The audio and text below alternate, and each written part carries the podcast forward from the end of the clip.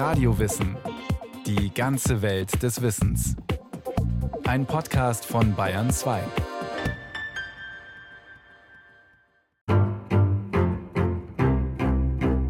Längst ist der weibliche Vorname Lilith keine Seltenheit mehr. Werdende Mütter diskutieren in Internetforen über seinen Klang, seine Herkunft und seine Bedeutung. Alle, die Lilith nur aus Büchern oder Filmen des Mystery- und Fantasy-Genres kennen, in denen sie meistens als attraktive Dämonin oder Vampirin dargestellt wird, würde es gruseln, ihre kleine Tochter so zu nennen. Aber für die Mehrzahl der Chat-Teilnehmerinnen signalisiert der Name weibliche Unabhängigkeit, Selbstbestimmung und Stärke.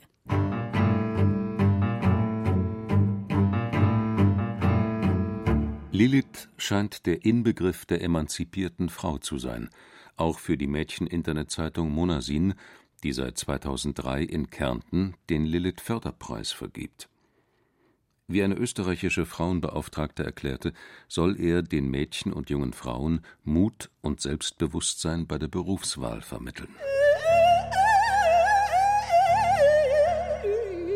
Aber auch für Anhänger der Astrologie ist Lilith eine wichtige Symbolfigur. Ein astronomischer Wert, der zweite Brennpunkt in der Umlaufbahn des Mondes, wird von psychologisch orientierten Astrologen Lilith oder Schwarzmond genannt und als dunkler, verdrängter Aspekt der Seele gedeutet. Beim Mann soll er oft zu Angst vor dominanter Weiblichkeit führen und bei der Frau zu unbewusster Aggressivität.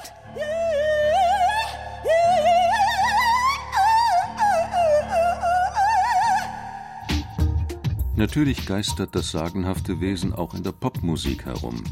Songs, die von Lilith handeln, gibt es in den unterschiedlichsten Stilrichtungen. Sie wurde von Genesis besungen, als die Band noch progressiven Rock machte, aber auch von der experimentierfreudigen Sängerin Björk. Die meisten Titel stammen allerdings von Bands, die elektronische Musik, Metal, Heavy Metal, Dark Wave oder Gothic Rock spielen.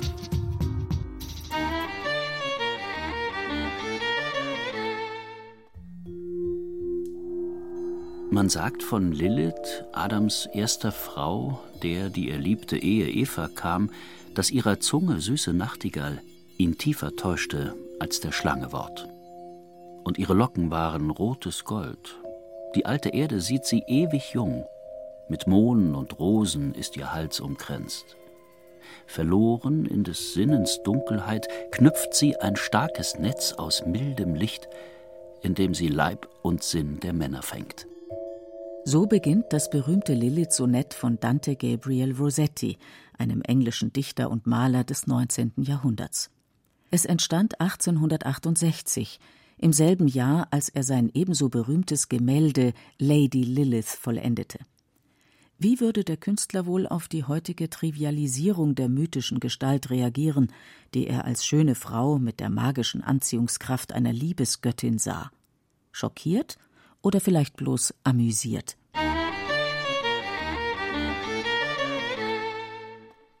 Kein Motiv der jüdischen Mythologie ist, abgesehen vom Messias-Mythos, derart lebendig geblieben wie der Mythos von Lilith, erklärt der Religionspsychologe Sigmund Horwitz in seinem Buch Lilith, die erste Eva. Nach wie vor inspiriert sie Maler und Komponisten, Dichter und Schriftsteller. Sie ist ein Forschungsobjekt für Religionswissenschaftler, Ethnologen, Kunsthistoriker und Psychologen.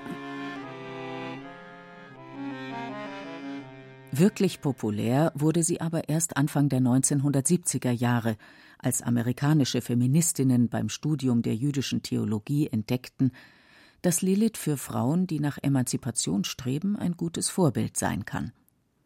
Kein Wunder, dass in den feministischen Zeitungen Frauenbuchhandlungen und Frauencafés, die bald darauf gegründet wurden und die sich oft Lilith nannten, auch über die Herkunft des Namens diskutiert wurde. Stammt er von dem mesopotamischen Wort Lil für Sturm und Wind? Oder von dem babylonischen Lilitu, das Dämonin und Windgeist bedeutet? Außerdem gibt es das sumerische Lilu, Lotusblüte, und Laila, die arabisch-hebräische Bezeichnung für Nacht. Die Frage lässt sich also nicht eindeutig beantworten. Sicher ist nur, dass der geografische Ursprung des Mythos von Lilith im vorderen Orient liegt, in Mesopotamien. In allen alten Hochkulturen, die es in den Stromoasen von Euphrat und Tigris gab, erscheint Lilith als archaische Göttin. Aber warum wird sie die erste Eva genannt? Uralte jüdische Überlieferungen berichten von Lilith als Adams erster Frau. Das war auch Goethe bekannt. In der Walpurgisnachtszene fragt Faust den Mephisto: Wer ist denn das? Betrachte sie genau. Lilith ist das. Wer? Adams erste Frau. Nimm dich in Acht vor ihren schönen Haaren, vor diesem Schmuck, mit dem sie einzig prangt. Wenn sie damit den jungen Mann erlangt, so lässt sie ihn so bald nicht wieder fahren. Auch Goethes Lilith ist eine unwiderstehliche Verführerin, aber keine Liebesgöttin wie bei Rossetti, sondern eine Buhlhexe, die in Gesellschaft anderer Hexen auf dem Blocksberg eine Orgie feiert. Was hatte Adam mit einer Satansanbeterin zu schaffen? Und wo in der Bibel taucht Lilith überhaupt auf? In der Schöpfungsgeschichte ist nur von Mann und Frau die Rede. Namentlich erwähnt wird Lilith in zwei kurzen Texten, im 18. Kapitel des Buches Hiob, Vers 15 und im 34. Kapitel des Buches Jesaja, Vers 14. Luther hat in seiner Bibelübersetzung Lilith im Buch Hiob gestrichen und in der Jesaja-Passage ihren Namen mit Kobold übersetzt. Damals verstand man unter einem Kobold keinen drolligen Zwerg, sondern einen bösartigen Elementargeist. In der heute gebräuchlichen Einheitsübersetzung ist der 14. Jesaja-Vers wieder vollständig. Er lautet: Wüstenhunde und Hyänen treffen sich hier. Die Boxgeister begegnen einander. Auch Lilith das Nachtgespenst ruht sich dort aus und findet für sich eine Bleibe. Lilith wird als weiblicher Dämon gesehen. Wer allein im Haus schlief, war in Gefahr, von ihr gepackt zu werden. Doch davon, dass Adam vor Eva eine andere Frau hatte, steht in der Bibel nichts. Oder? Vielleicht zwischen den Zeilen. Im ersten Buch Mose, das vor knapp 3000 Jahren entstanden sein soll, wird nämlich gleich zweimal von der Erschaffung der Menschen erzählt. Im ersten Kapitel findet sie am sechsten Schöpfungstag statt. Gott schuf also den Menschen als sein Abbild. Als Abbild Gottes schuf er ihn. Als Mann und Frau schuf er sie. Gott segnete sie und Gott sprach zu ihnen, Seid fruchtbar und vermehrt euch, bevölkert die Erde, unterwerft sie euch. Hier sind Mann und Frau einander ebenbürtig. Gott schuf beide nach seinem Bilde. Im zweiten Kapitel des ersten Buches Mose werden die Menschen erst am siebten Schöpfungstag erschaffen, aber das ist nicht der einzige Unterschied. Da formte Gott der Herr den Menschen aus Erde vom Ackerboden und blies in seine Nase den Lebensatem. So wurde der Mensch zu einem lebendigen Wesen. Dann sprach Gott der Herr, es ist nicht gut, dass der Mensch allein bleibt, ich will ihm eine Hilfe machen, die ihm entspricht. Da ließ Gott der Herr einen tiefen Schlaf auf den Menschen fallen, so dass er einschlief, nahm eine seiner Rippen und verschloss ihre Stelle mit Fleisch. Gott der Herr baute aus der Rippe, die er vom Menschen genommen hatte, eine Frau und führte sie dem Menschen zu. Aus den zwei Versionen des biblischen Schöpfungsberichtes lässt sich aber nicht zwingend schließen, dass zwei verschiedene Frauen gemeint sind. Dass Adam vor Eva eine andere Frau hatte, die Lilith hieß, wurde erst später im Alphabet des Ben Sira, einem mehr als tausend Jahre alten jüdischen Volksbuch, schriftlich festgehalten. Als Gott den ersten Menschen schuf, sagte er, es ist nicht gut für ihn allein zu sein. Und er schuf für ihn eine Frau aus Erde wie Adam, und er nannte sie Lilith. Bald begannen sie miteinander zu streiten. Sie sagte zu ihm, ich will nicht unten liegen. Er aber sagte, ich will nicht unten liegen, sondern oben, denn du bist dazu bestimmt, unten zu liegen. Sie sagte, wir sind gleichberechtigt, denn wir sind beide aus Erde geschaffen. Aber sie hörten nicht aufeinander. Als Lilith dies sah, sprach sie den Namen Gottes aus und flog davon. Adam stand vor seinem Schöpfer im Gebet und sagte, Die Frau, die du mir gegeben hast, ist von mir weggegangen. Sogleich sandte Gott drei Engel hinter ihr her, die sie zurückbringen sollten, und sagte zu Adam, Falls sie zurückkehren will, ist es gut. Wenn nicht, muss sie es auf sich nehmen, dass jeden Tag hundert ihrer Kinder sterben. Die Engel gingen zu ihr und fanden sie inmitten der reißenden Wasser, in welchen dereinst die Ägypter ertrinken sollten. Und sie sagten ihr die Worte Gottes. Aber Lilith wollte nicht zurückkehren. Deshalb schuf Gott für Adam eine neue Frau, Eva, aus seiner Rippe. Jüdische Gelehrte würdigten das Alphabet des Ben Sira als einleuchtende Deutung. Damit wurden die widersprüchlichen Schöpfungsberichte erstmals in einen sinnvollen, logischen Zusammenhang gebracht. Einige moderne Interpreten sehen in der Ben Sira-Geschichte ein Grundmotiv für den Kampf der Geschlechter. Kein Wunder, dass Lilith zum Vorbild der Frauenbewegung wurde. Sie ist eine Frau, die auf Gleichberechtigung besteht und sich nicht unterwerfen will. Aber warum verzichtete Gott darauf, in diesem Streit zu vermitteln? Warum ergriff er für Adam Partei und nicht für Lilith? Genau darüber hat sich Aviva Kantor Sukow in ihrem Essay Die Lilith-Frage Gedanken gemacht. Wir dürfen nicht vergessen, dass die Lilith-Geschichten, wie auch unsere anderen Überlieferungen, von Männern aufgeschrieben wurden. Es ist denkbar, dass die Erzählung von Liliths Revolte von Frauen geschaffen und über viele Generationen von der Mutter zur Tochter mündlich weitergegeben wurde, bevor sie im Alphabet des Ben Sira durch männliche Vorurteile verunstaltet wurde. Was steckt hinter diesem Vorwurf? Welche Auswirkung hätte es gehabt, wenn Gott im Ben Sira-Text für Lilith Partei ergriffen hätte? Womöglich die, vor der Cato, der berühmte konservative römische Staatsmann, schon vor mehr als 2000 Jahren gewarnt hat. Erinnert euch all der Gesetze, mit denen unsere Vorfahren die Freiheit der Frauen gebunden, durch die sie die Weiber der Macht der Männer gebeugt haben.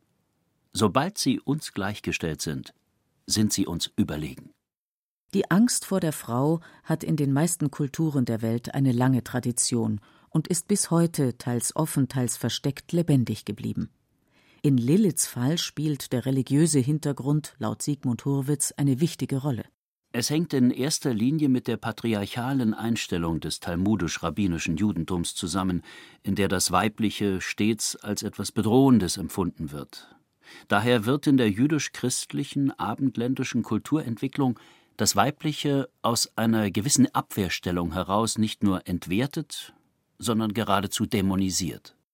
Entwertung und Dämonisierung, genau das widerfuhr Lilith, als sie auf ihrem Entschluss beharrte.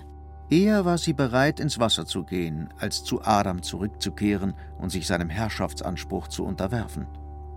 Als Ersatz für den vereinsamten Adam schuf Gott Eva. Und damit nicht wieder ein Rangstreit ausbräche, wurde sie aus einer Rippe des Mannes geschaffen. Lilith aber war eifersüchtig, und so plante sie mit Luzifer, dem gefallenen Engel, den bekannten paradiesischen Anschlag.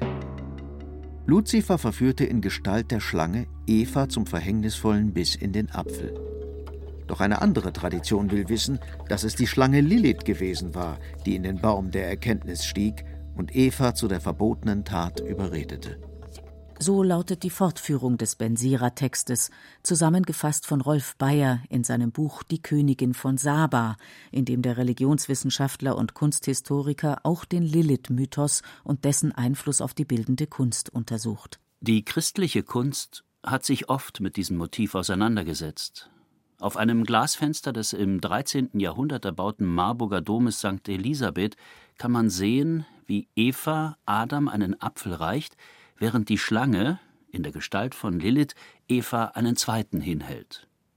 Auch in dem berühmten Stundenbuch, das die Brüder Limburg um 1415 für den Herzog von Berry gemalt haben, bekommt Eva den Apfel von einer schönen, langhaarigen Frau, die ab der Hüfte einen Schlangenleib hat, der sich um den Baum der Erkenntnis ringelt. In der mehr als tausend Jahre alten Bensira-Geschichte wurzelt also das Zerrbild der emanzipierten Frau listig, verführerisch und gefährlich. Eine rachsüchtige Schlange, die mit dem Teufel im Bunde ist. Die eigentlichen Wurzeln sind wesentlich älter. Denn wie Hurwitz darlegt, ist Lilith keine auf die jüdische Mythologie beschränkte Figur. Die Gestalt der hebräischen Lilith hat sich aus zwei mächtigen babylonischen Göttinnen entwickelt, aus Lamashtu, der archaischen verschlingenden Muttergottheit, und aus Ishtar, der dämonischen göttlichen Dirne. Mit denselben Eigenschaften ausgestattet erschien sie auch bei den Sumerern, Assyrern, Hethitern und Arabern. Rolf Bayer deutet die sumerischen Texte, in denen von Liliths unheimlichem Treiben die Rede ist, so. Sie wartet auf Männer, gesellt sich ihnen wie eine Dirne bei, saugt ihnen wie ein Vampir das Blut aus, so dass sie an Entkräftung zugrunde gehen. Was in solchen Geschichten zum Ausdruck kommt, scheint die immer wieder verschwiegene Einsicht in die stärkere sexuelle Potenz der Frau zu sein. Ein nach seinem Entdecker Burney benanntes sumerisches Terrakotta-Relief, das auf 1950 vor Christus datiert wird, stellt nach Ansicht von Experten eine geflügelte Lilith dar, eine schöne, nackte Göttin mit ausgeprägt weiblichen Formen. Sie hat zwei große Flügel, lange Vogelfüße mit raubvogelartigen Krallen und trägt einen hohen gewundenen Kopfputz, der an eine Krone erinnert. Hoch aufgerichtet steht sie auf zwei Löwen, flankiert von zwei Nachteulen, die die gleichen Flügel und Füße haben wie die Göttin. Ihr Gesichtsausdruck ist gelassen, selbstbewusst und fast heiter. Einzig innerhalb der jüdischen Mythologie hat sich der Lilith-Mythos während mehr als zweieinhalb Jahrtausenden erhalten und auch weiterentwickelt. Ja, seine Ausstrahlungen lassen sich bis in die unmittelbarste Gegenwart hinein verfolgen. Schreibt Hurwitz. Zum Beispiel auf das Frauenbild der Femme fatale um 1900, das Künstler wie Franz von Stuck, Gustav Klimt und Egon Schiele faszinierte – halb wildes Weib, halb mächtige Zauberin, mit glühendem Blick, üppigem Haar, sinnlichen Lippen und lockender Pose, raffiniert und unheilbringend. So wurde Lilith auch in dem zentralen Literaturwerk der jüdischen Mystik, dem Buch Sohar, beschrieben, das der spanische Kabbalist Mose de Leon im 13. Jahrhundert verfasst hat. Hier ist sie die Königin der Dämonen und hat einen eigenen Hofstaat. Sie pflegt die unverheirateten Männer zur Onanie zu verleiten und dringt auch gern in eheliche Schlafzimmer ein, um dort Unruhe zu stiften. Ich bin Lilith, die schwarze Seele der Welt, dichtete Victor Hugo. In dieser Rolle machte Lilith als Titelfigur von Romanen und Theaterstücken Karriere. Bei George MacDonald tritt sie als verführerischer Vampir auf und bei Remy de Gourmand als geile Kupplerin, die mit Luzifer einen Handel abschließt. Wenn du mir hilfst, Adam zu bekommen, werde ich dir Eva gefügig machen. In Liliths Tochter von Anatole France ist sie ein paradiesisches Geschöpf jenseits von Schuld oder Unschuld. In ihren Armen erfährt ihr Geliebter, was es heißt, mit dem Universum in Einklang zu sein. Mir war, als würden wir beide zusammen in den Himmel erhoben, in dem es nur uns allein gab. Ich fühlte mich Gott gleich und glaubte in meiner Brust alle Schönheit der Welt und alle Harmonien der Natur, die Sterne und Blumen, die rauschenden Wälder, die Flüsse und tiefen Meere zu umschließen. Aber beim Abschied schenkt sie ihm ein Amulett, in das ein Gebet eingeritzt ist. Mein Gott, versprich mir den Tod, damit ich das Leben genieße. Mein Gott, schenke mir Reue, damit ich Freude empfinde. Mein Gott, Mach mich Evas Töchtern gleich. Dagegen wirkt das Gedicht Die Kinder der Lilith von Isolde Kurz, einer Zeitgenossin des französischen Autors, sehr modern. Hier ist Lilith Adams Gefährtin, eine leichte, mit Sternen wie mit Seifenblasen spielende, die den erdenschweren Adam zu schöpferischem Tun anspornt. Anfangs ist er davon bezaubert, aber auf Dauer sind ihm ihre Intelligenz und ihre Energie viel zu anstrengend also bekommt er eine zweite, aus seiner Rippe geformte Frau, Eva. Die ist schön und üppig. Nur eines fehlt. Ein Fehler und ein Glück. Kein Hirn in diesem zarten Rippenstück. Adam ist entzückt von diesem Typus Frau, worauf Lilith flieht, so schnell sie kann. Das 1908 veröffentlichte Gedicht erregte einen Skandal und wurde von der Kritik verrissen. Inzwischen hat sich die Beziehung zwischen Frauen und Männern verändert.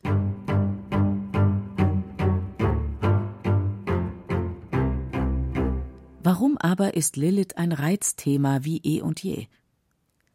Obwohl ihre Standpunkte verschieden sind, kommen der Religionspsychologe Hurwitz und die feministische Autorin Aviva Kantor-Sukow zu einem ähnlichen Ergebnis.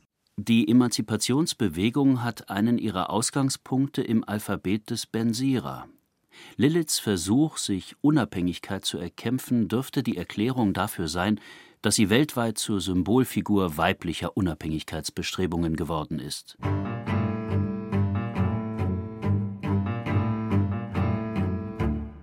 Lilith stellt einen Frauentypus dar, der in jeder Generation immer wieder auftauchte. Frauen, die die Gleichheit mit Männern forderten oder sie zumindest heimlich ersehnten. Der Ben Sira-Text kann ein Schlüssel zu unserer weiblichen Geschichte sein, weil er rebellisches Verhalten von Frauen unserer Vergangenheit widerspiegelt. Eva, Liliths Nachfolgerin, gilt bekanntlich nicht als Rebellin, sondern als Sünderin. Seit der Vertreibung aus dem Paradies hat sie sich mit der Bestrafung arrangieren müssen, die Gott ihr auferlegt hat. Viel Mühsal bereite ich dir, so oft du schwanger wirst. Unter Schmerzen gebierst du Kinder. Du hast Verlangen nach deinem Mann, er aber wird über dich herrschen. Deshalb ist Eva auf Lilith neidisch. Die wiederum ist verurteilt, Eva zu beneiden, folglich sind sie auf ewig erbitterte Rivalinnen. So jedenfalls lautet das traditionelle Fazit der Bensira-Geschichte. Das von der modernen Interpretation jüdisch-feministischer Theologinnen längst überholt worden ist. Judith Plasko und Marianne Wallach-Faller haben in ihren Lilith-Auslegungen dargelegt, wie unsinnig es ist, Eva und Lilith gegeneinander auszuspielen. Und dass es höchste Zeit wird, sie miteinander zu versöhnen. Denn so verschieden sie auch sind, jede Frau hat Wesenszüge von Eva und von Lilith, mal mehr und mal weniger, je nach Stimmung oder Lebenslage. Aber wie ist es wohl um Liliths Zukunft bestellt, wenn sie eines Tages keine populäre Projektionsfigur mehr sein wird? Wer weiß, laut Mythos soll Lilith ja unsterblich sein. Oder wie es in Rossettis Gedicht heißt, die alte Erde sieht sie ewig jung.